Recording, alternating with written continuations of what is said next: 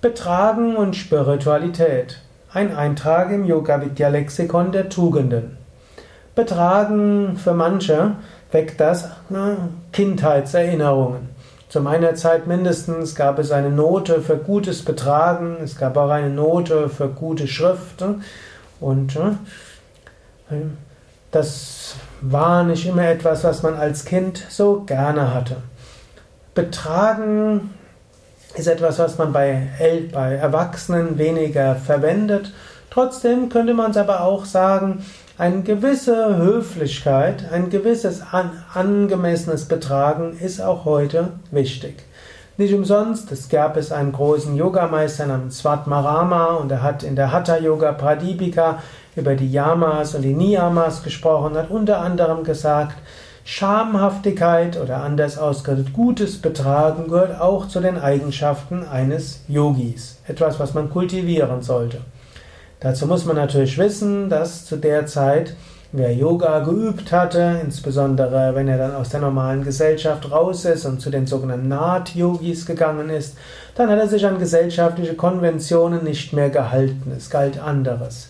Aber Svatmarama hatte gesagt, letztlich, wenn du Yoga übst, dann halte dich auch an gewisse gesellschaftliche Konventionen. Natürlich, bestimmte Dinge machst du anders. Also zum Beispiel, zum Yoga gibt es ja bestimmte Empfehlungen. Zu den Empfehlungen gehört, kein Alkohol trinken, nicht rauchen, keine Drogen zu sich nehmen, kein Fleisch essen. Ich bin Veganer und würde sagen, wenn man Ahimsa konsequent lebt, heißt das auch, keine Milchprodukte, keine Eier zu sich zu nehmen und so weiter. Also, da ist man schon konsequent. Wenn man dann auch noch ansonsten ein eigenartiges Betragen hat, dann wird es schwierig in der Welt. Daher, das, was vom Lebensstil notwendig ist, hm, das tue. Und das, was vom ethischen her notwendig ist, das tue auch. Aber ansonsten passe dein Betragen an das an, was angemessen ist.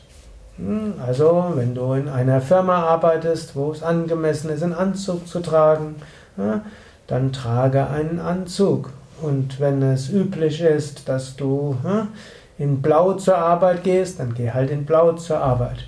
In diesem Sinne, tu das, was vom yogischen Lebensstil her nötig ist. Bleib in jedem Fall im Rahmen des Ethischen.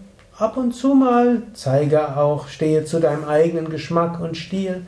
Ansonsten hege ein Betragen, dass du nicht überflüssigerweise zusätzlich noch Anstoß, ja, Gründe für Anstoß gibst, die zusätzlich zu dem ist, was sowieso als Yoga-Übender man an Zumutung für andere ist. Dann kannst, so kannst du selbst überlegen. Gerade wo Yoga-Übende recht häufig Individualisten sind und durch die Übung des Yoga vielleicht noch individualistischer werden, weil sie noch mehr spüren, was sie eigentlich wollen und Energie dazu haben, müssen sie manchmal diese Neigung zur Individualität etwas unter Kontrolle halten und um in Frieden mit ihrer Mitwelt oder Umwelt zu leben, mit ihren Mitmenschen zu leben, ihr Betragen etwas anpassen. Das ist mindestens meine Meinung und jeder Einzelne muss selbst schauen, was heißt das für mich.